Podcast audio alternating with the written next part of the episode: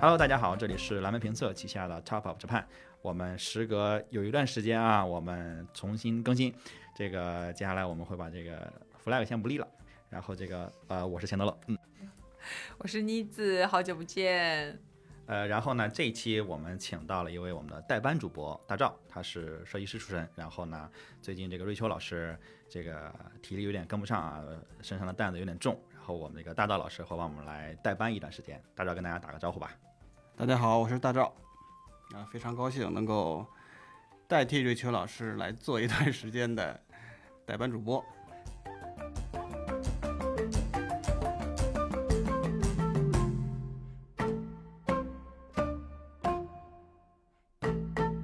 开场先跟大家想聊一个话题啊，就是两位不知道最近一次买书是什么时候，在哪儿买的？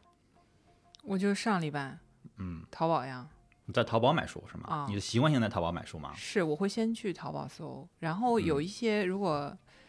比较老的书，它可能版本啊什么都不行了，可能会去那个孔夫子网什么的淘一淘。但我现在觉得那个有点离谱，那个价格。嗯嗯嗯，有些价格，我会对要比较一下，然后可能就选个便宜的就买了。嗯，你是觉得淘宝比较方便，比较便宜？对对对对对，因为最近买的可能都是一些经营管理类。嗯，哎呦，当老板了就是不一样哈，你看看。对对对，因为自己做事情觉得这个知识储备不够了啊，然后要补充一点嗯弹药，所以都买了这种非常实用型的，我觉得就淘宝就行了。OK，大赵呢？我最近一次买书是在京东买的。嗯。嗯，买的也是工作相关的，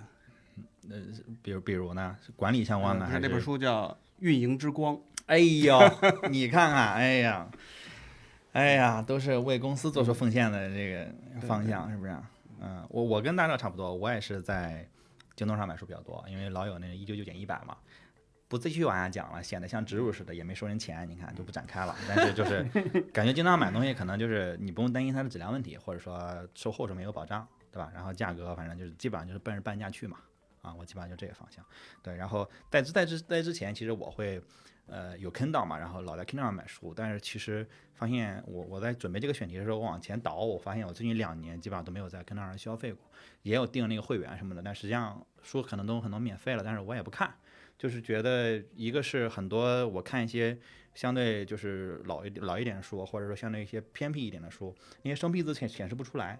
这个在我看来是很大的一个问题。哦，还有这个问题。就读着读着时候发现，就比如《三国演义》，很简单这本书吧，按理说他没有什么生僻字，但很多人他就只有只剩一个姓或只剩一个名了。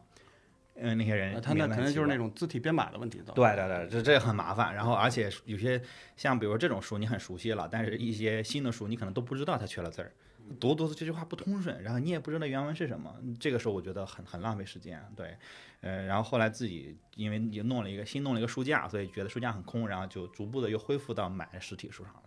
哎，现在书架又不够空了，我觉得实体书好像买起来更容易有一个惯性。哦，我可能这么一说，其实我看的书有好多就没有买。嗯，哦，就直接在什么微信读书啊那种上面就看完了，尤其是小说类的。你充会员，然后免费读是吗？它还有那种免费无限会员卡呀。为什么会有免费？就你阅读到一定时间，它都会送你几天，然后你就抓紧又看，然后又续是吗？对啊，白嫖党是不是啊？OK，呃，说的有点远了哈。我们今天其实聊的话题是这个，呃，鸟屋书店是日本的一个很知名的一个，嗯，暂且我们称它为书店的品牌吧。啊，叫鸟屋书店。我相信听众应该都或多或少知道这个这个。书店，甚至你可能进过这个书店，但是你并不知道它叫鸟屋，啊，有这种可能性。对，然后要不妮子先给我们简单介绍一下鸟屋。就介绍一下鸟屋也说的太正式了，就是它日语的发音叫茨达亚，所以如果写成这个罗马字或者说英文的字母的话，就是大家可能会更熟悉一些。就是我要报嘛，就是还是你们就看看。看下面的对我咱们会有注释嘛，所以大家应该就知道。嗯，写成那个字母的话可能会更熟悉，因为字母的那个店的数量更多。嗯嗯，然后鸟屋书店的那个鸟字呢是草字头下面一个小鸟的鸟，但写到日语它是一个繁体字嘛，所以很多人第一次看这个字儿可能还不一定敢敢认，敢认，敢日本人也不敢认是吗？日本人敢读啊，大家就是这个字还是很通俗的，嗯就是作为一个名词对他们来说，从小一起长大嘛。嗯，而且我们在对一个选题的时候还发生过一个，因为我这日语基本上就是零级嘛，然后零级算是很高了是吧？呃，就一百级嘛，就是，然后呢，呃，我就说，哎，我说你鸟屋书店，你们知不知道一个一个我大声的读着，我说有个叫叫粗他鸭的这么一个店，然后那个你知道当时瑞秋跟妮子就。就是安静了，你知道吗？然后他们就用那种很奇怪的眼神看我，然后他们说：“你不知道这俩是一个词儿吗？”然后因为那个字母的那个鸟屋书店，实际上比如在涩谷那个大十字路口，然后在那个大阪的那个大螃蟹对面，就是也都是市中心的位置，它都有很大的类似于旗舰店那种位置，大家都肯定看到过，甚至进去逛过。对，就是卖 DVD、CD，然后漫画书，各种各样的这个书籍文化相关的一个连锁，大型连锁。对，啊，很多人会以为它就是那个就是代官山的那一家，就是大家都知道那家所谓很网红的那家店是鸟屋，但实际上它本身的那个它是一个很大的一个连锁，很大的一个品牌。对对，所以为什么要说这个呢？因为我们今天要聊的是专门写成汉字的这个鸟屋书店，嗯，它不是那个就是写着这个英文字母的这个磁带鸭的这个书店，嗯、因为写汉字的这个鸟屋书店才是一个综合体，更综合的一个更。新的或者说更网红的，让大家有记忆点的这么一个呃目的地吧，嗯就是这么一个地标地标，对，嗯所以呃，它的那又说到了这个英文字母的这个磁带鸭这个品牌吧，都是属于这个叫 CCC 文化俱便利俱乐部的这么一个这母公司的，嗯就是同同是一家公司。然后这个公司是大概在一九八三到一九八五之间，然后这个为什么？就是公司的成立年限也是个模糊的呢，就是 他他他也有个先后，他先做了一个书店，嗯然后又成立了这个母公司，这个就是啊书店是在八三年，然后母公司是在八五年的时候就建起来了。集团化了，对，对吧？是的，是的。然后他就经营模式也是后来有很多的呃改进吧，就到现在其实还是一直在改进的。嗯，我觉得那个文化便利俱乐部这个公司，就母公司叫它 CCC 啊，嗯，他家还有一个文化便利俱乐部对。啊你翻译过来就是文啊化，，就直译过来就是文化对便利俱乐部。对对对对，它叫 Culture Convenience Club 嗯 CCC，嗯，然后它就其实最厉害、最大的这个盈利的模式和它的这个业务是在日本的这个叫 T Point 的这个东西，嗯它个就基本上是跟各大品牌有这种联名卡，嗯，然后可以积分，积分卡，对你去全家便利店嗯，就可以拿这个积分直接消费，然后他换们变现金，对他们所有这个嗯 T point 都可以在全家便利店累积积这个积分，然后可以嗯。花这个钱，所以相当于他们主要的是会员计划在赚钱，对对吧？一个联会员计划联盟，是的，基本上你都会，你在日本生活肯定这些卡都会有的，你好几个 point card 就、嗯。就一个是 Seven Eleven 那个系列，嗯。呃然后 Seven 卡，然后还有这个就是 T point 你都会有的，嗯。然后现在更方便了嘛，你都可以用 A P P 了，你都不需要卡包里面放很多很多会员卡，嗯，对，对。所以其实它图书这块儿的业务还并不是很大的一个收入。对的，如果放到他母公司来说的话，它图书真的不是一个很主要的东西。可是鸟屋书店这个品牌真的是，就大家很喜闻乐见，就是会去专门去逛嘛，觉得很好。嗯，可能没有鸟屋书店这个品牌的话，那 T point 也不好做。就相当于这边还是呃吸引眼球、吸引流量、吸引大家的认可度，然后我推出一个让你方便的一个东西，然后用那东西作为现金流去反哺我这边书店的这个生意，让我让更多人知道。实际上是这样的一个模式，对对对书店挣书店可能就相当于一个前台，哎还有一个，就是招牌，哎，对，就是市场行为，我让人知道我，然后我这边我也不图他挣多少钱，我只要不亏本儿，然后让人知道我是一个文化的 icon 这种感觉。然后对对对像那些 point 实际上就就很击中我嘛，就是因为我是一个常旅客爱好者，就玩的就是积分。然后你去日本消费，你就看到他们经常就是刷卡，然后就是哎这是信用卡，然后这是我的那个积分卡。啊，每个人都会是，就是他他们都带着卡包嘛，然后即使现在电子化了，你去日本，呃呃，最近一次就两年前嘛，就是你去看他们，他们依然是用这种呃卡的，让我觉得就非常好，因为感觉就啊这是我的地方，你知道吗？就是大家都对积分有一个很完整的认知。嗯，为什么会想聊鸟屋书店？就是因为它这两年在中国动作非常多，嗯在国内开了好几个。虽然大家现在出不了国，嗯但你在国内也可以去到这个鸟屋书店。嗯，呃，在四个城市已经就是正式开了，然后规划当中还有好几个。对，有四个城市：上海，然后是西安、天津和杭州这四个城市。嗯都已经有这个鸟屋书店了。你不要管它的这个形式怎么样，它可嗯能规模上没有大关山那个那么大，就嗯东京大关山的那个应该是规模上来说比较大的。旗舰店，对，嗯嗯，我也不知道它未来是不是，反正。它在国内你也可以去看到了，然后它嗯会把很多我们出不了国 想买的这种日本的文创的这种产品啊，各种嗯东西都都引进过来。嗯当然，我觉得价格上还是稍微贵了一些，嗯就是优势比起你直接到日本买肯定要贵一些。你毕竟，对吧？是嗯运过来的啊，这是正规途径这么来的。而且嗯关税啊什么的，但是你不用出国，能够能够看到，能够对对买到，对对哎，也是很方便嘛。国内这几个店，呃，哪个店最大呀？我们知道吗？不知道是上海前滩那个吗？前前滩太古里，因为那嗯个在西安跟天津都是在商场里的，我想嗯。它规模我没有都去过，嗯。然后我想它规模可能不是最大的。然后上海前滩太古里这个是因为前滩地方比较大吧，嗯。然后那个也是最新开业的一个，嗯，可能会大一些，要不然就是上升新所，面积上没有上升上新所那个，呃，我我去过上升新所，嗯。它那个应该是原来的一个呃很老的一个建筑改的，嗯嗯，原来好像是叫上海什么生物研究研究所的这么一个东西。，OK，哎，里边呢，它的特色啊，其实倒未必说是它的面积大小，嗯是因为它的本身这个建筑，哎，包括那个整个那个那个院子那个氛围，嗯哎，还是很很搭这个鸟屋书店这个调性的。嗯，对，那个我也说，我也我也去过，待会儿我们可以展开的说说那个我们逛过的这个这个的体验。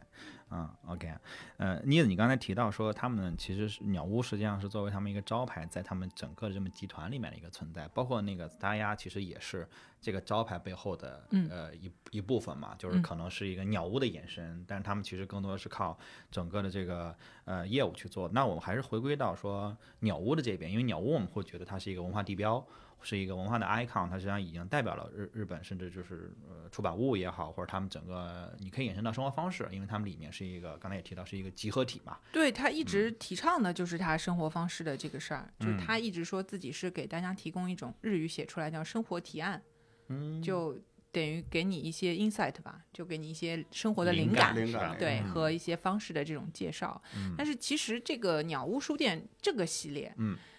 的出现时间点嗯也不是很遥远，是二零一二年的时候才开了第一家。啊这么近吗？嗯，而且它很诡异的，就是原来这个 CCC 公司呢是日本这个上市公司然后它就啊一二年直接退市以后啊，过了大概四个月，嗯一一二年还是一一年退市了，然后过了四个月，嗯啪，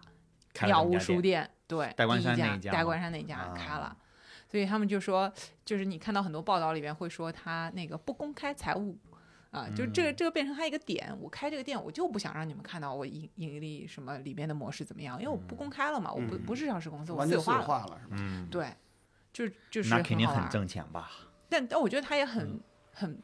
要不就是他特别厉害，特别敏锐，觉得这事儿我一定赚；嗯要不就是这事儿我亏了也不想让你们知道。嗯 就所以他他是在这个时候才干了这一波。嗯所以其实之前的呃日本的这个大家的买书习惯啊是就是非常好，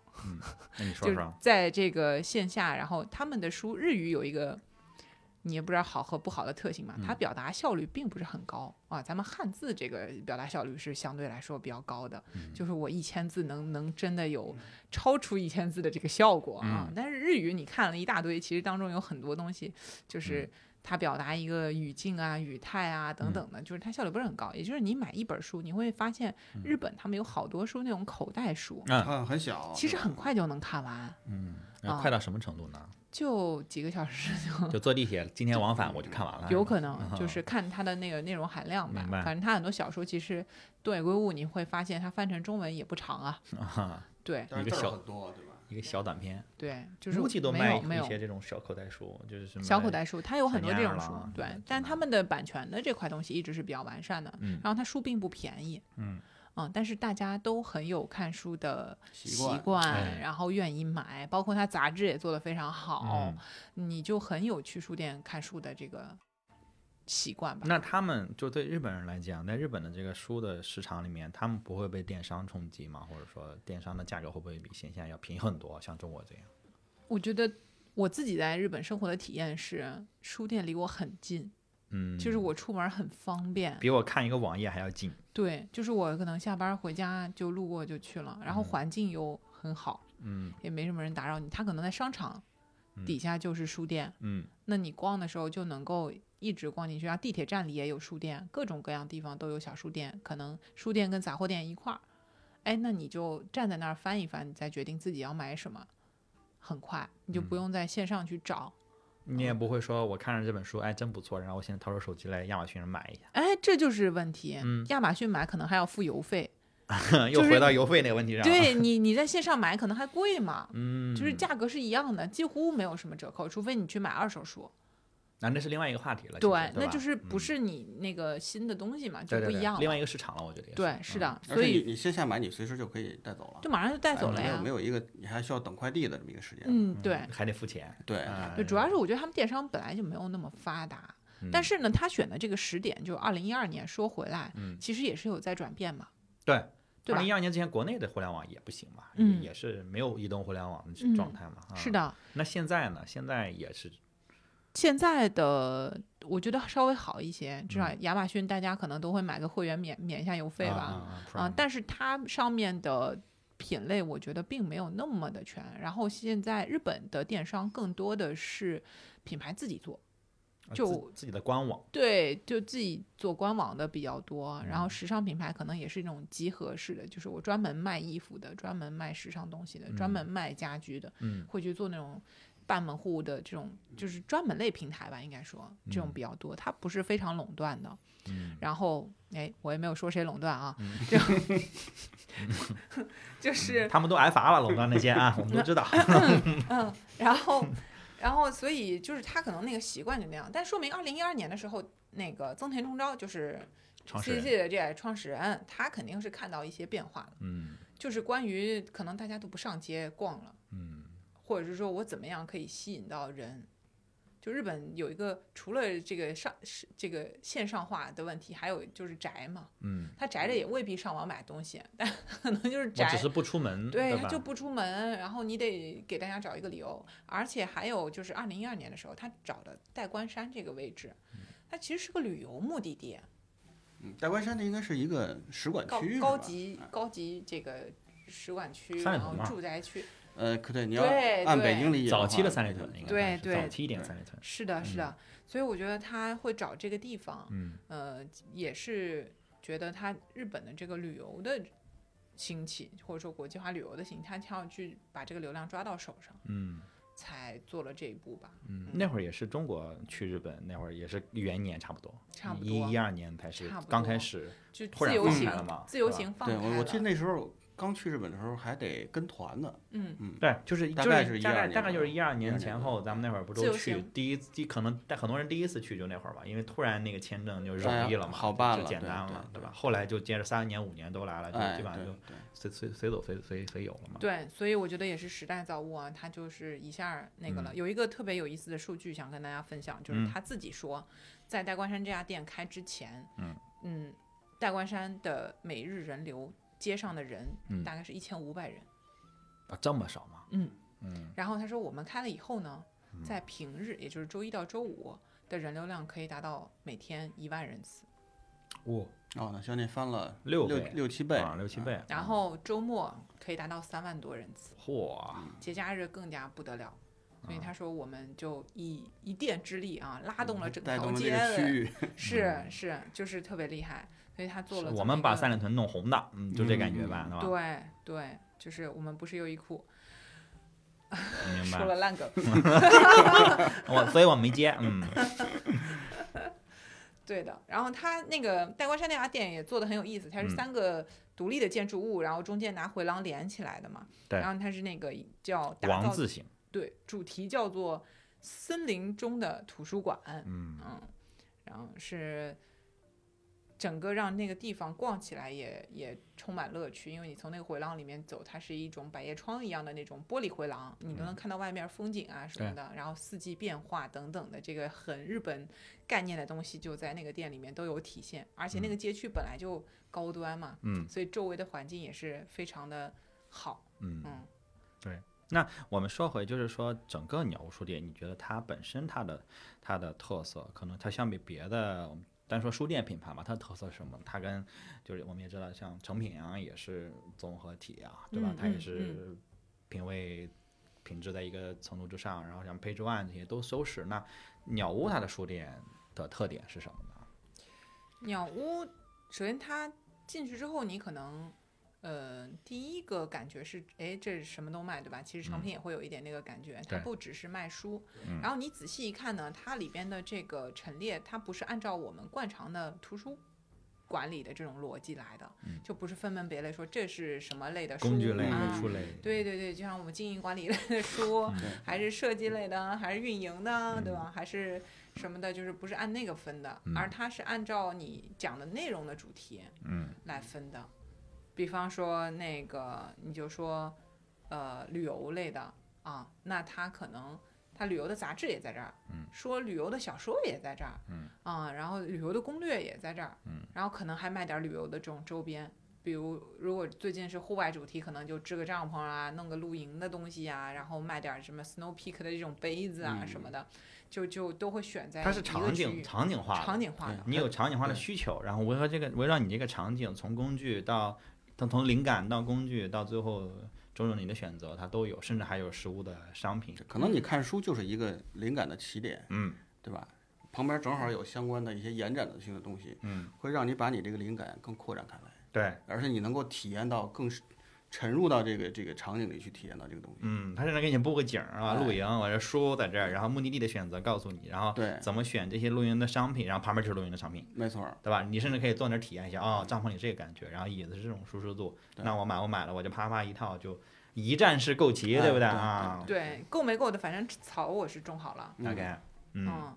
然后还有一个就也不算是它的特色吧，就是嗯它一定会有咖啡馆。嗯，对对，嗯对，那么它也不算是它的特色，但是它在日本咖啡馆基本上是跟星巴克合作的，在国内的好像是跟各种这种精品咖啡嗯合作比较多，然后也可能是自己开的，后来不知道了。就是，但是它的那个咖啡馆啊，嗯是可以你把它在图书区的书带过来看的。啊，有很多相当于阅读区域，对对对，他很多卖书的，他不让你看嘛，现在很多书还给你封起来。是是是，那它是可以开放给大家看的，嗯它不给你开放的它是封起来嘛。但是它很多书是说像图书就前面馆一样，放几个 demo，你可以都嗯看，啊对你可以借阅而且我们去图书馆一般你是不能吃东西的。那对啊，嗯，对吧？你在看图书馆的书的那个区域，你只能看书，嗯你去复印都可能还要就打个招呼，还要交钱或者怎么地。对对对，但是他就是很开放的，那个书嗯是有一定的这个损耗，磨损的，不对嗯，它也 OK。是啊，借阅的人你觉得 OK 啊？那磨损不耽误读就行了，对吧？我相信它磨损到一定程度就得换嘛，是的，是的，是的。所以这嗯个也是我觉得他很相信他的顾客嗯啊，而且他愿意去付出这个成本，然后嗯让大家来在这儿享受这个时阅读的时间，他要把这种阅读乐趣给你恢复出来，嗯然后你就闻着咖啡香在那儿喝着咖啡，对吧？嗯，你你相当于就你不买书也买了杯咖啡嘛，是是，你你这个站在用户的角度是一个很舒适的感觉，是对吧？我花这个钱我愿意，对对，你像我们去好多传统书店，我觉得有一个特别大的别扭的地方，嗯，就是你想找一个看书的地方，嗯，很难，所以大家基本都是坐在地上，非常不体面，哎非常非常不体面我。哦，在日本这样很多的，而且日嗯本有好多那种开通宵的那个书书店是啊，像那个二十四小时 book off 这种，嗯你进去看啊，那个半夜里面尤其明显，就是坐在地上翻翻漫画、看书的人还是很多的、嗯啊，甚至还有人带自己小马扎。嗯，对，嗯就是他那个书店的意思就是你你。不让你看，然后你要真的看，你就不让你舒服的看，这样你就可以少看一会儿。嗯嗯，但是这个显然鸟屋书店是反过来的，嗯他觉得哎，我得让你舒适的看啊，然后在这儿可以花更多的时间。所以其实他开那个店，我觉得就是他一开始提出来叫做给大家一个消磨时光的好好去处。嗯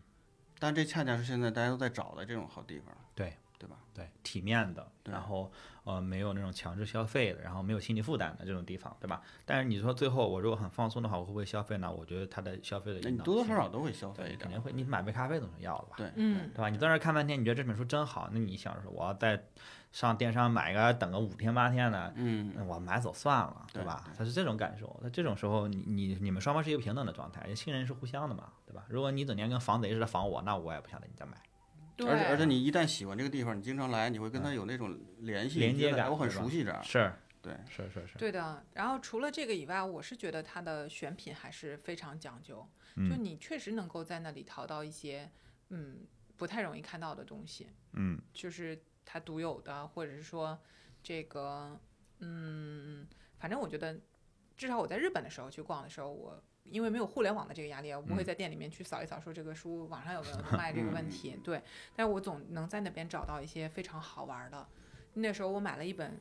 也不是绘本啊，就反正嗯有点小朋友看的那种，然后特别赞，然后我就放了两张照片在我朋友圈，好多人来问我说：“哎，你这个能代购吗？”就是好好厚好厚的，我就、嗯哎呀，然后就把那个书店就买空了。京都的那家，嗯，这个东西就是，我觉得他们让我感受到了他们选品是很用心的，嗯，这一点是我觉得鸟屋会会给我的感受是吧？嗯对感受。我去香港逛成品和在台湾逛成品的时候，我就觉得啊，包括苏州的那个我也去过，嗯我会觉得它摆的很好，因为他嗯们打的那个主题可能不是那么贴近我的生活，嗯它很艺术。嗯那个东西又好像高了，然后我形就会觉得，对嗯我会觉得我不那么需要它，或者嗯它跟我生活的连接，我找不到嗯那个点。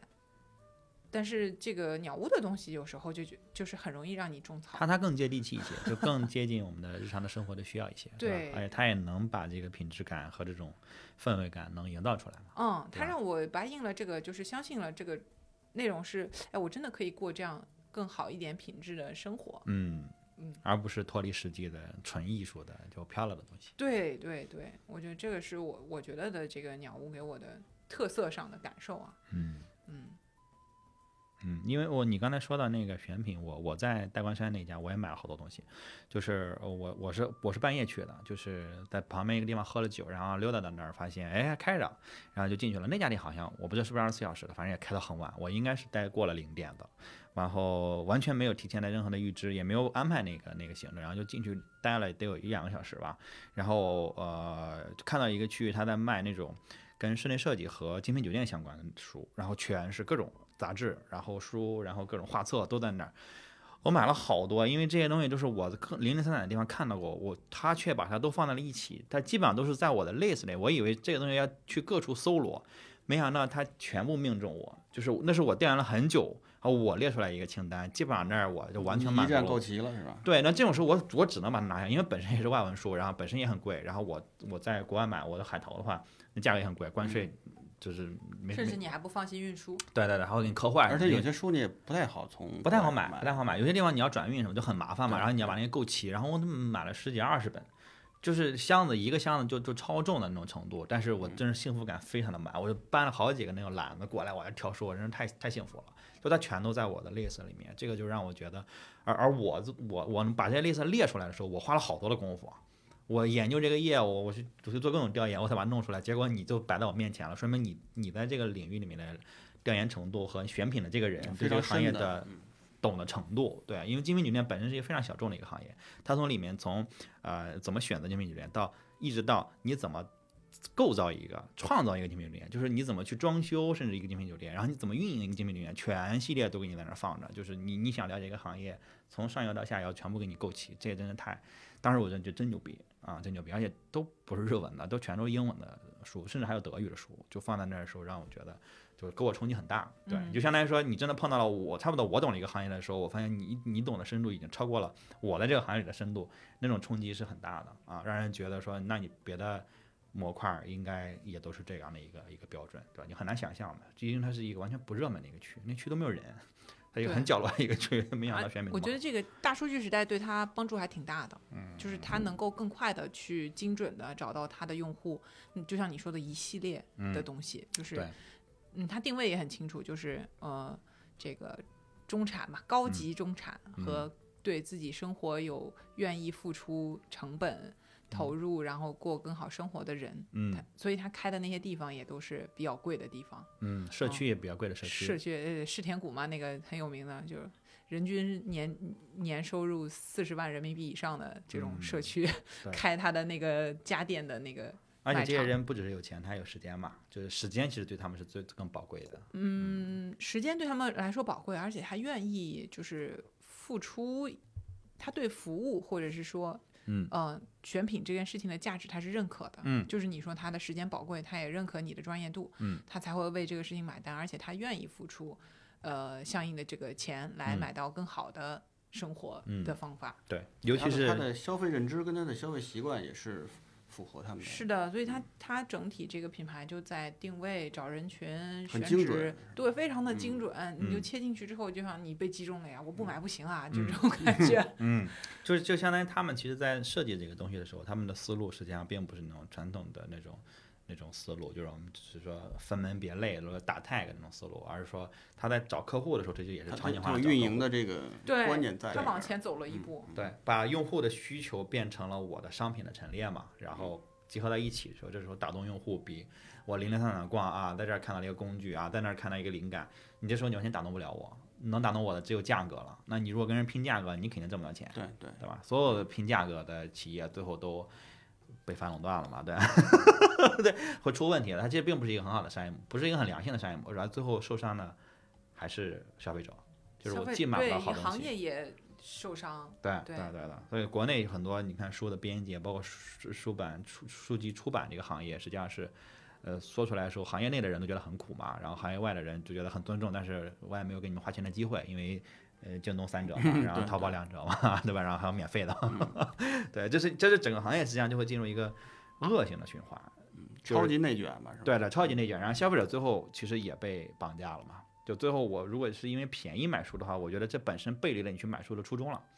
对吧？你买了很多书，但你又根本不看，其实你花了钱还不如说，我就花一个更精准的钱买一本可能原价或者只是七八折的那种价格，我买一个，但是我会把它认真的读完，因为你花的钱往往跟你的忠诚程度可能是成正比的，这这是我的观点啊对，你有时候你你真的你买一本很贵的书，你会认真的去看，啊，哎，但如果你一折买的、两折买的，对，你会觉得嗨，什么时候看不是看有时，候有时间再说吧。对然后就放在那儿落灰了嘛。所以好多那些画册，尤其国外买那些画册都能翻烂，我在家里能翻烂，因为我买的时候两千块钱一本，我想我那我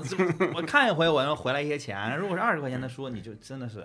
都懒得去想它。啊，我觉得就是这个价格倒不是说。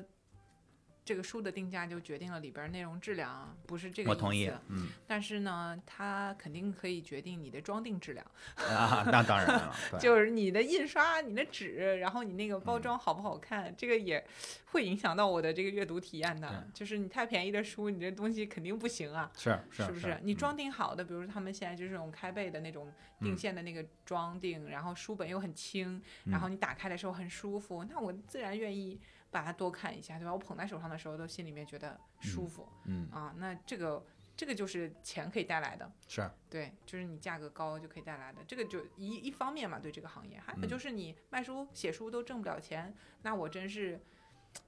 抱着这种做慈善的心，才能愿意把我的毕生所学写出来给你看呢。是。就最后，所以什么？最后这个行业就卷卷卷卷到说，呃，大家觉得书都是九块九的时候，实际上就没有人写书了嘛。嗯。或者说写书的人都是就值九块九，就就就就只可能一块一，是，对吧？这个问题在很那个好多年前，韩寒他们不是搞的那个就是文创的这个圈子，说这个搞版权的事儿嘛。嗯。对，现在是被微信读书给解决了，几乎、嗯就是他还是其实我虽然拿着免费卡，但我也不能永远免费，我还是充了钱的。嗯就是对，还是就是总得有解决方案，就是各各个地方有各个地方的解决方案的出口。是的，是的。我觉得鸟屋这种也是一种解决方案。嗯其实它不是那个财财报不公开嘛，但嗯你看它这么搞，对吧？还是很多人进去就是找一个休闲空间买杯咖啡的。嗯那我觉得他未必回得了本，嗯但他可能回不回本不重要。嗯，但是他也确实没有把这个市场扰乱，对，对吧？我也没有把市他甚至场搞臭，对不对？还把市场往上拔了。对吧？让大家觉得看书是一个更有品质的事情了，这个其实实际上是好事情，对吧？然后我还没挣着钱，但是我没有把市场搞乱，然后当然我的目的不是靠这个挣钱，对对他也是把它往好的品牌的方向去往上拔的，对，往上拔的，嗯让你们看看这个东西的天花板还能有多高嗯，这这个方向，我觉得这个在各种行业上都可以来一点。对我，你也听到了，我们其实百分之五十以上的内容也没有在聊鸟屋，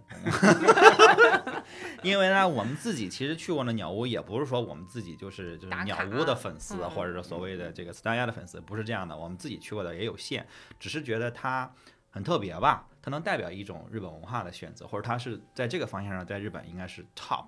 是 top of Japan 的这个，所以我们会想去聊一聊它，而且我们自己其实也去过一些，我觉得要么就我们就是聊一聊自己去过的一些一些店，有一些有什么有印象的，有有啊记忆点的。那我就聊京都的好了。嗯。京都的那个这个形式下的鸟屋书店是在呃平安神宫，就是嗯。在京都的呃市立美术馆嗯。的旁边，然后那是京都相当于比较安静，然后比较离开市中心一点儿的地方啊。它没有那么那么市中，但京都很小吧。对然后平安神宫也是一个比较重要的地标，就是你嗯如果大家有印象的话，它门门前有一个非常高的橘黄色的鸟居的那个神宫，嗯然后那个谁好像在那儿办婚礼吧？啊，不知道那个反正神宫经常办婚礼，那个鸟居呃不是鸟居，那个鸟屋，那个鸟屋书店它不大的，它两层楼，楼上是个餐厅，它只有楼下一层，嗯，那个餐厅也很好吃，然后楼下一层呢带着这个星巴克。啊，然后旁边其实那个建筑物群里边是呃京都的这个剧院，经常有歌剧演出啊什么在那。嗯文化区，对，是的，就美术馆、剧院，然后什么鸟书店都在嗯这个区，嗯，然后它离京大也不远，就背后就是京都大学，嗯所以那个给我的感觉是，它虽然不大，但是它的东西换得很快，而且它的这个书的选择，嗯，是我比较喜欢的类型，就是我各种还是就跟刚刚钱德勒说的一样，就是你去到那儿，你想要选这一类型的书，它还能给到你一些你没想到的，衍生的嗯对吧？灵感对吧？嗯对对对预期之外的一些惊喜。对的，是的。这个很难得。但它周边稍微少一点，嗯、但东京的这个鸟书店里面普遍周边更多，嗯，就感觉好像那个更游客一点，然后对对对对对京都的这个好像文化氛围更浓一点，应该就是服务本地人的更多一些，嗯对吧？对对嗯。对，因为好好好像京都这个不会有人专门打卡去这个鸟屋书店，嗯，但是东京的几家都是让我感觉里边啥都有。对，啊。而且拍照也很出片，它中间那个庭院什么的，对其实我东京特别喜欢那个，就是银座 Six 楼上嗯。有一个，然后它是就等于说是百货公司店，嗯，它不是那个独立的这那个我，好像没去过，Six 嗯，经常去，但中间它做了一个很好的这种盆栽式的景观，嗯哦，印象就是有点模糊了，但是 对，但那个连你是都模糊了，因为 Six 蛮新的嘛，那个那个那个楼很比较就最后新才一九年是不是才开的，对对对？在银座最南边的一个楼，对吧？也有一个 MUJI Hotel 在那儿，是不是？哎呀，好像是吧，好像在那附近，对不对？对，啊它里边用了很多那个应该也就去过一波点阿姨的这个装置啊什嗯么的，就挂在这个中中间，嗯，然后楼上就是有一个鸟屋。那我特别喜欢去里边买伴手礼，鸟屋吗？嗯嗯就我觉得它有很多东西都是小小的，然后品质又很好，你在别地儿不太见到，就应该不是说品质好，就是那种别出心裁，嗯会让你觉得它作为礼物很棒。然后你看这些东西的时候，也会有一种灵感，说哇，这个东西谁谁谁可能会喜欢。啊，对，就是他们选品的时候，把比你多想了一步嘛，嗯，对吧？这个时候就能打动到你，因为你往那儿想，也不老往那儿想。送人这个事儿，你不会老往那儿想，但是他给你一个灵感说，你可能本来没准备买，他觉得哎这个大照可能会喜欢，嗯，你这种感觉，哎不如给他烧一个，就是嗯给他烧过去了。对，会的。对，反正你去日本买伴手礼是很好挑的。对你都你不需要说今天我去买伴手礼，你就你就逛街溜达你就找到。但是就是你说的是鸟屋可能会给你更多的灵感。是的，是。的，它会让我更想下手。嗯，就同样的一款东西，可能放到鸟屋都会让它想买度增加一些。嗯，哇，这个很难哈，这就是、啊这就是商业上的成功我觉得这个是它环境和整个氛围给对，他给带来的。你营造的那种、那种、那种氛围。这是怎么营造的？我能我能问问大赵，从设计的就是对对，从从就是专业相对专业的角度，他他是怎么能营造这种东西的呢？嗯，我觉得就是说，你从设计的角度的话，嗯其实设计啊，它最终还是要回到人的感受上来，对吧？嗯你对这个环境啊、挑高啊，包括材质，以及整个的这个灯光氛围，嗯哎，人进去所有的你全全面的一个体验的感觉在里面的。你只要觉得这个地方很舒服，嗯，OK，那第一个第一个设计的点就到了，哎，你愿意在这儿停留，嗯，那么消费它是一个结果，哎，是因为我喜欢这儿，哎，我愿意去逛，我愿意去探索，嗯。对吧？你看你作为一个游客来说，我可能有我自己的想买的，不仅仅是书啊，嗯嗯可能还会有其他的东西，那么也有可能我会给一些呃想给我的朋友带点礼物，嗯，啊，这些都是需求，嗯，甚至我就是去拍照片的，没错，啊甚至我也可能就想在这儿拍个照片，或者我就想跟这儿舒舒服服的晃半天儿，嗯哎，都有这种可能。啊，就是当我在这个地方消磨的时间够长，没错，我消费的可能性就增高了。嗯就是他现在发现这个获得流量更难了。我嗯以前可能我们注重翻台率，就是你来了买了即走，没错但。现在他觉得不行，我得你好不容易才能来一趟，你你得要在这儿能多待一会儿半天。对，让我想到了宜家。嗯，就想到的竟然是宜家，啊对，因为他也那个展示层的作用就是对对对对对。让你在里边逛，然后他还故意把那儿做的跟迷宫似的。而且他强行你只能这样走，他就是那种基本上就是最绕远的路线，让你把这个逛完。它整个的动线设计，嗯哎，都是你看它一层一层的，对，都是有安排的。嗯，而且你逆着走就会很费劲，因为大家都推着车跟你，你就走不过去啊。而且他为什么要做好多样板间？嗯，就是把你自己对你的。家的那个场景化场景化，啊。嗯，哎，甚至你想，哎，我就想要这么这么大的，我们家就把这我们家就二十平的客厅，你们家是六十平的客厅，然后我二十平客厅这么弄，对六十平客厅这么弄，哎啊，那这个沙发放在是这种感觉，你就不用脑补了嘛，你就就是这样啊，我就要这个，对吧？因为你去一般的这种家家具或家居卖场，他只把这个东西放在这儿的话，归类了，对吧？你是没有办法脑补出那个场景来的，啊，对，一墙沙发我怎么选？我那这这尺寸什么我一点概念都没有，没有概念，对吧？然后一墙的书架子、柜子，我没概念，我得一个个量，我还得记着我们家那什么尺寸，这就然后就啊，我一量算了，别买，对吧？但他如果给你一个这种啊场景化的时候，你就啊，这对对对，这个所是以就是有一个他们创始人曾田中昭的那个采访，他里边就说到说这个社会现在你不应该是要追求效率的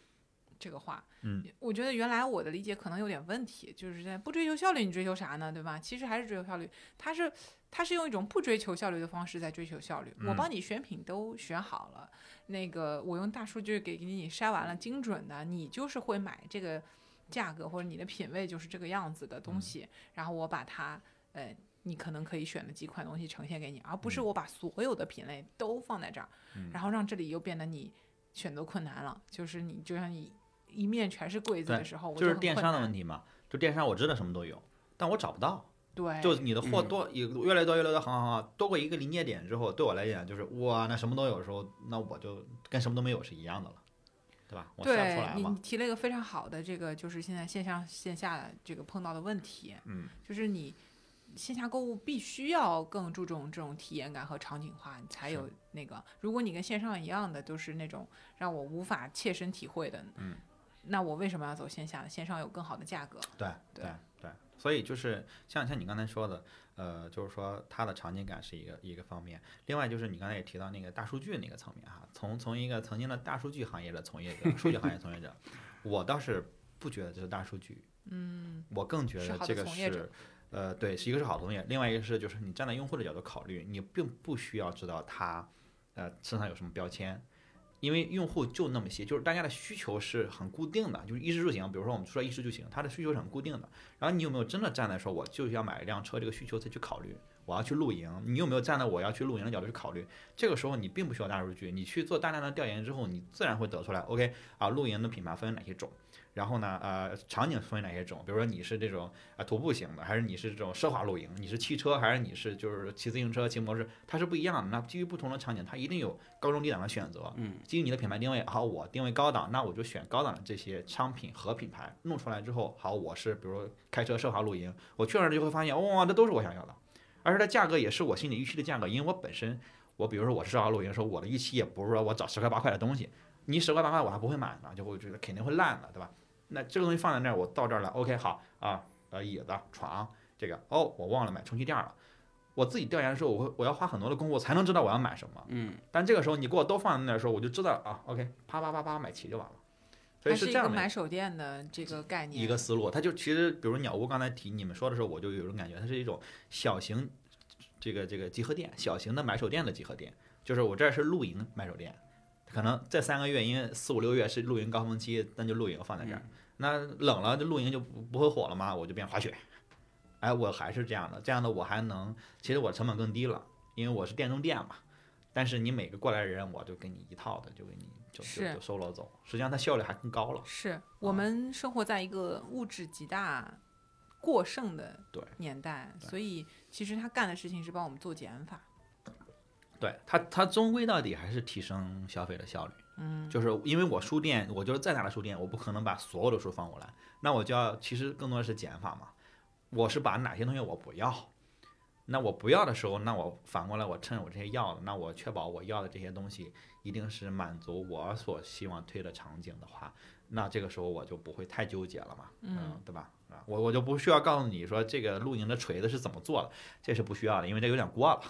我只需要告诉你露营的锤子有这八种，你看你是要带斧子的，还是你只是要一个呃锤钉子的？他这种时候其实用户也不会太纠结，因为你给了用户太多选择，他也会纠结。你放这三种帐篷，我说啊 A、B、C 轻重，嗯，就是奢华，你给我放二十种，我就懵逼了。你这怎么选？我就更更给我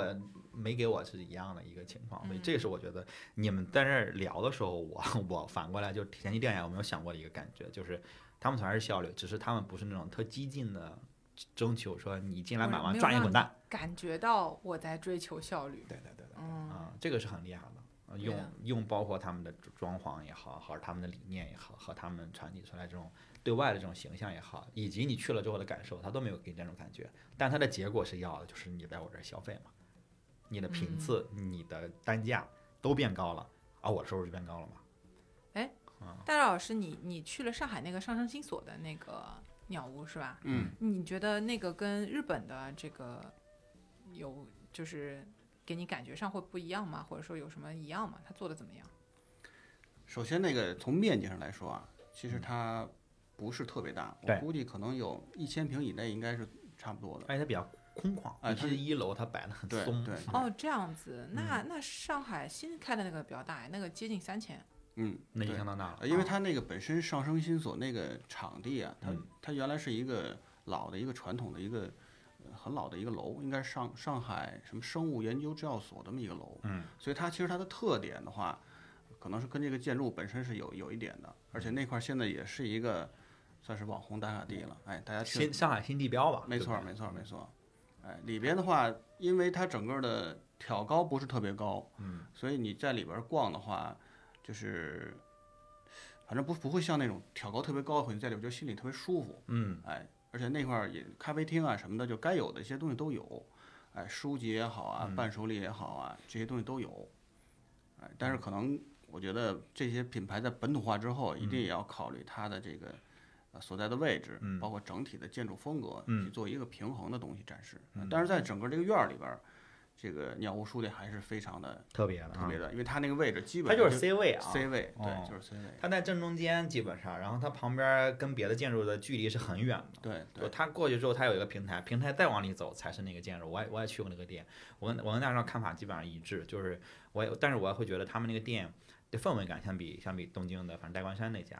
呃，要弱一些。就进去之后，你还觉得有点空旷，然后那个空旷让人有点稍微有点不知所措。然后咖啡厅那儿又很挤，就是人很多，对然后而且大家说话也不太会放低声音，就是叽叽喳喳的。然后那个旁边有一个文具区，还挺好逛的啊、但是价格也还行吧，反正不是很夸张。楼上也有一些艺术品啊，也有一些那种东西，但是呃，反正亚马逊买价格会好很多，嗯，基本上都是半价吧，嗯，这些牌子碗什么的，因为我看到正好跟我买了同款了，我看他卖的价格比我在日本买基本上就是差不多翻一倍的价格，然后亚马逊可能会比我在日本买还要便宜。就这种感觉，就是，反正我在那儿待的时间就没有很长，他他没有让我特别想在这儿留着。哎，留下来，对我我留不下下来，因为我想坐的地方呢很满很挤，而且大家都没有走的意思。然后别的地方呢也没有太多要要做的能能休息的地方。但是二楼我们反而是就是是从那个鸟屋书店出来之后，右手紧挨着它会有几个咖啡厅。嗯哎，我们其实是买了买了东西之后，出来在外边坐的。啊，对，么它对面就有一个很大的星巴克，哎，对对对？，嗯就是因为它哦本身你想在这个鸟屋书店里边去找一个很舒服的地儿待的话，你会觉得有点儿有点儿待不住。待不住，哎嗯，太太局促了，有点。对，太局促了，可能也是因为人人流量比较大，走来走去的。疫情期间，他们又控制人，每个人去都要预约。预约对要预约，反倒是它旁边有一个户外店，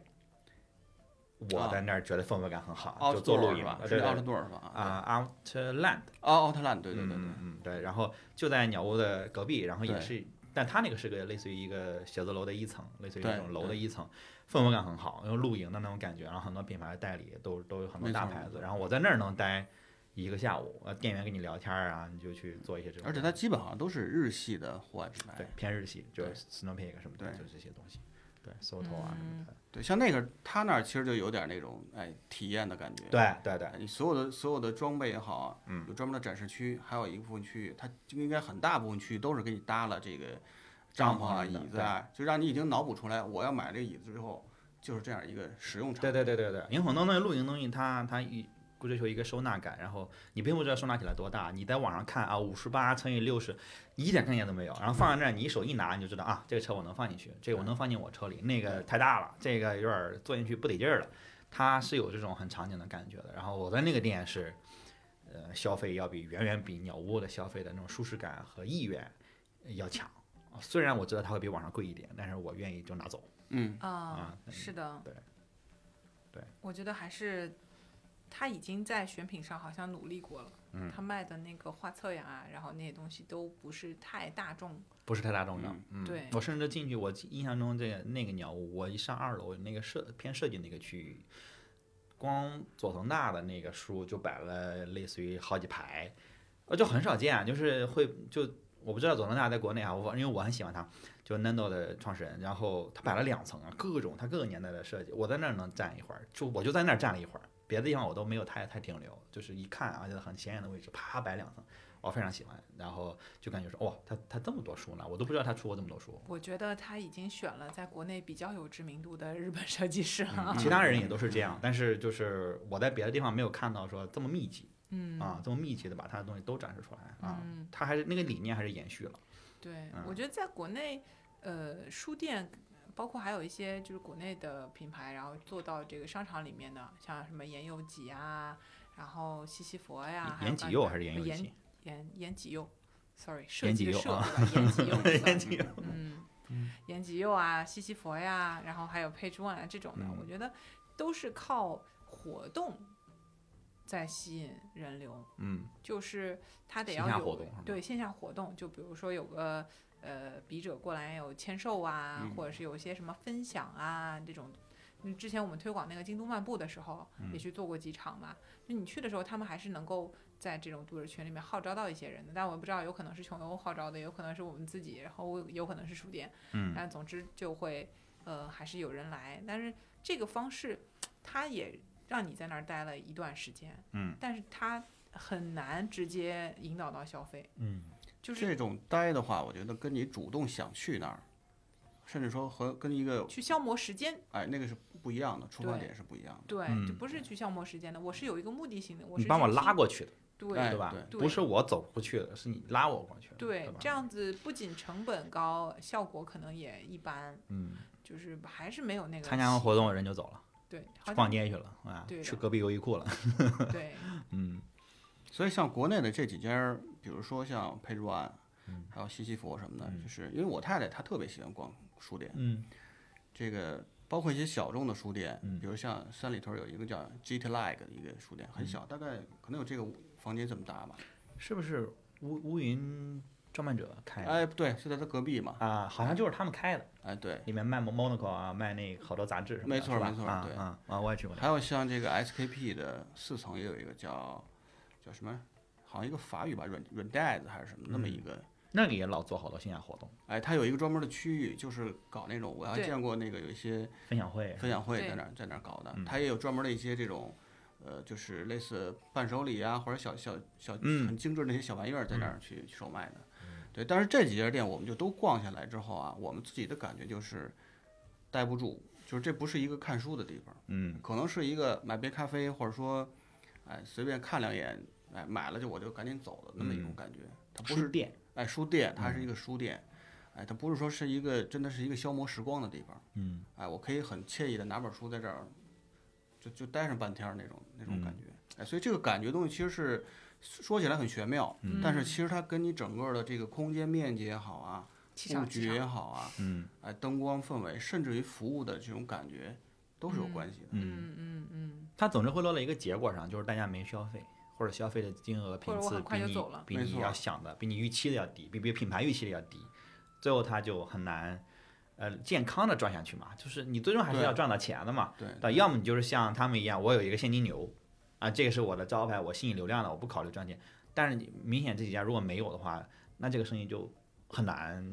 就是长期健康的是走下去吧。的，虽然我们在夸奖鸟屋，而且它在国内几家店好像也变成了那个环境，就可能嗯也、也跟去的人和它整个所在的大环境有关系嘛，就是它肯定不能完全复制的，是不一样的，就本来就不一样。你可选的选品，就是你在日本可选的选品，就是你首先得有书，哎就我的书的市场和可选的量得到一个程度，我作为编辑也好，我才能或者鸟屋的人我才能选出来。如果你本身这个市场里面的可选的东西的品质或者什么，我没有在影射什么哈，就是它相对小的话，那我就是巧妇难为，嗯我没有米啊，就是我就这这个是一个很大的问题，对对吧？如果啊或者说你跟那边一样的选的东西，然后进来因为各种原因它价格上去了，对，比比如说外文不书对的，到国内它那个价格，它不得不嘛，基本上都会涨好涨好多嘛，嗯翻倍是很正常的，对吧？你看那个卖卖本杂志两三百，嗯，对，这就原版可能一百块钱以内，你卖两三百，我真的没法买，我下不了手啊。但是你其实你也没有挣我很多钱，因为关税种种的原哎因，它价格上去了。这个时候是双方没法选择。对你甚至自己你们标出这个价，你就知道啊卖不掉，那我也不会，就我也不傻，对吧？你差这么多的时候，你差个十块二十对，差百分之二十以内，我觉得大家都会买。你差个三五倍，这都不会了。对，所以我觉得他可能很早就想明白了这个事儿。嗯，一个是他也接受加盟，对吧？那你不承担这个风险。加盟的性质就是另外一个性质了，哎对？我我嗯我给你提供这套服务和我的品牌啊，嗯然后这个标准，但是呢，这个结果我不承担啊，嗯你可能还要交一些这个入场的这个加盟的费用啊等等啊，这样的费。咦，嗯，对，这是一个。然后另外一个就是你说的，他有别的挣钱的方法，对吧？我用 T point，我用别的东西来支撑我干这么一个我金字塔顶端的事儿。嗯，呃，它不是我的底端。你你如果把顶端的这个事情就只做你的唯一的业务的话，对很危险。很危险，这嗯事儿不挣钱，它挣面子、挣牌子、挣这个就是大家的，你说品牌印象，或者说它真的凭一己之力拉高了大家对于阅读这件事情的重视度，嗯或者说生活的体验，让你可以过得更好，就是嗯让你知道原来哦还可以这样，还可以那样，嗯有这样的一些灵感，对，那。这个梦想，这个皇冠上的这个明珠是要有下面东西支撑它的，是对是，对，所以你如果你书店只是开那么一个书店，可能真的不太好生存。对，对但是就是现在，我觉得目前国内的这个，呃，我觉得大家也呈现了这么一个趋势吧，就是刚才也提到，就是大家对品质的追求更多了，就是我觉得这样也能反向推动品牌说更关注。你甭管是不是书店，还是你是卖东西的，你会更关注自己商品的品质，而不是更关注那些虚头巴脑的东西，对吧？因为之前大家手里的钱很热，就就全世界大家消费都很狂热的时候，大家其实考虑没有那么多啊。你是一个不错的品牌，买买买啊！你是哦，你这些推广不错，买买买。但现在可能更多会很很很很淡定的去考虑这个问题，就是很很理性的吧去考虑这个问题，就是说我真的需要吗？对吧？那你真的有用吗？或者说你真的好吃好喝吗？我会考虑这个问题的时候，我觉得其实消费者会更理智，然后这样的话也会反着让这些商家其实做更多落地的接近大家需求的这种选择，而不是去浮于表面花钱把预算都给流量明星，类似于这种事情，实际上最后他没有见到成效嘛。那大家呃见到的作品也好，见到的商品也好，就越来越。呃，成本在那放着嘛，我的成本都是用来去做虚的东西的时候，我的成本、商品的成本本身成本就是要下降了。那它的品质，当然，我花五块钱成本和花一块钱成本弄出来的东西，它肯定是有差别的。那大家就会越来越不买单嘛，对嗯，吧？嗯，大致上我是同意的，但是嗯我还是有一点点不同的角度啊、嗯，就是妮子就是刺儿头 啊，我也就是刺儿头要聊点不一样的。那那你说说那你说说都一样，嗯就顺着聊就不好玩了。就是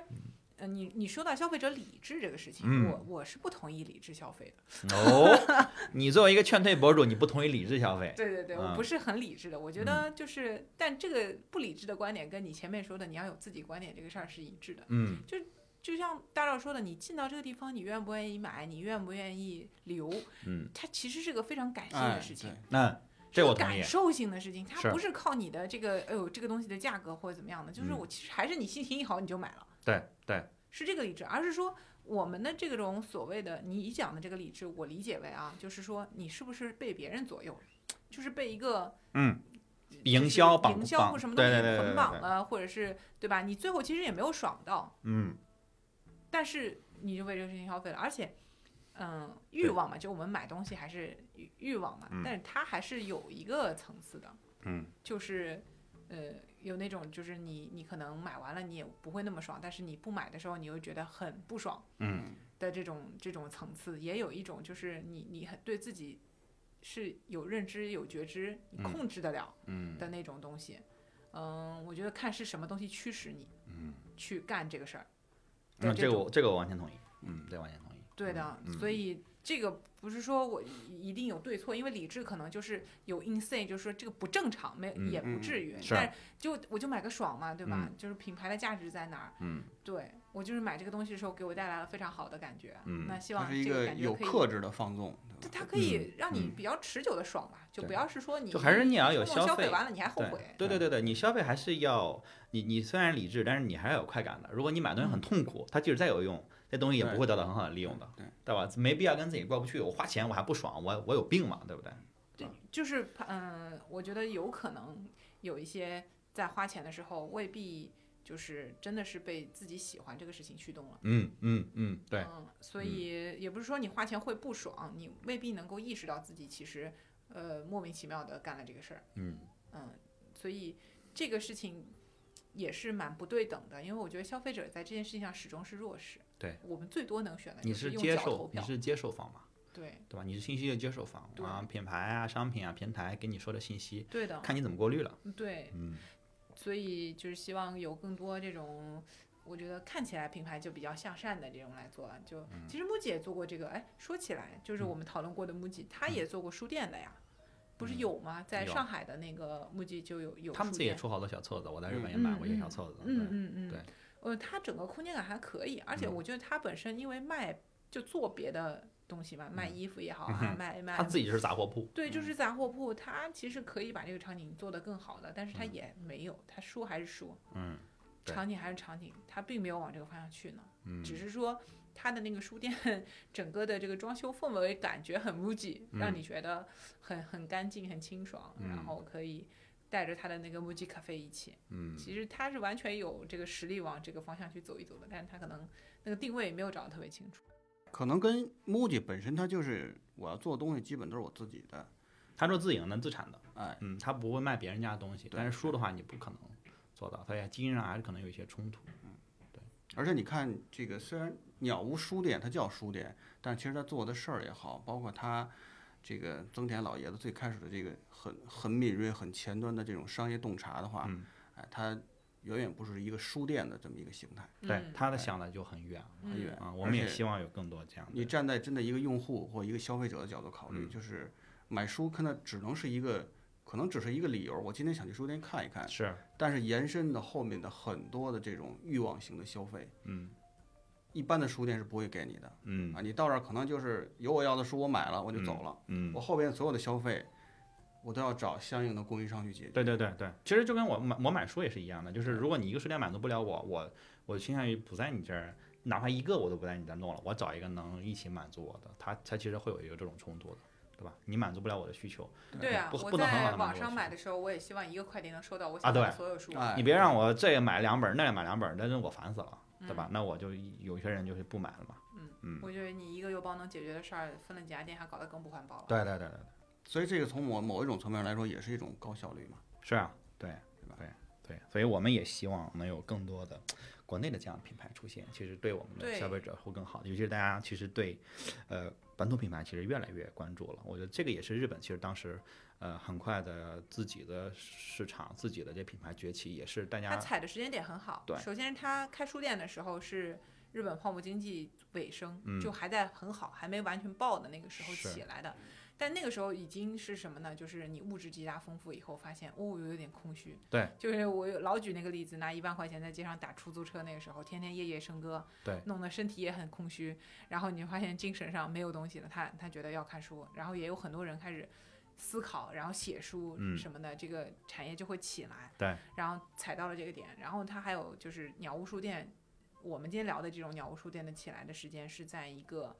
呃，线上线下的这种交替的时间，嗯他把这种重体验的这个线下消费的事情提起来了。嗯所以其实这两个变化在在我中国也正在发生，嗯就是我们的物质极大丰富了起来，大家这个手上闲钱多了，嗯，也也开始觉得说，那你温饱问题解决了，就要开始解决上层建筑问题，是对，然后还有就是它的这种民族呃自豪的这个崛起，对，那你肯定会种更多的本土的东西，而说看更看这个东西的本质，是的，因为很多东西就无意义了，变成大家现在对奢侈品的态度也会变得，为什么我要这么干？对吧如果对对如果你的设计真的不是很好，我也可能没有那么买单那个品牌了。是的，嗯，甚至为什么会有很多新的这种什么所谓潮牌啊，或者起很贵的价格的东西起来，也是因为大家想要看到更本质的东西，而不是说被传统的这些品牌的东西绑架掉。对对，对然后还有就是要给我一个出门的理由。嗯就你要让我线下那个休闲体验的这个东西起来，让我有想要去消磨这个时间嗯，是的的地，方，是的，嗯，嗯，让我们否则我就线上买买嘛。对，让我们抱着期待，因为我觉得国内的线下还是有很大的空间，还有很大很大的空间的。好，我们今天就聊到这边，然后这个我们最后收尾收的也挺高了哈，挺高的，我们给了一个很高的期待。然后呢，呃，跟大家有一个小互动吧，然后我觉得大家可以呃留言跟我们说一下你最近买的一本你喜欢的书，然后说说它的理由，然后我们会找三位送出我们的新春呃小礼物，对吧？是这个李淼淼叔写他的新书，然后这个没有签名，但是呢，我们送出三本，对，然后书已经在我的手边了。好，然后谢谢大家，祝大家春节快乐，谢谢。春节快乐！春节快乐！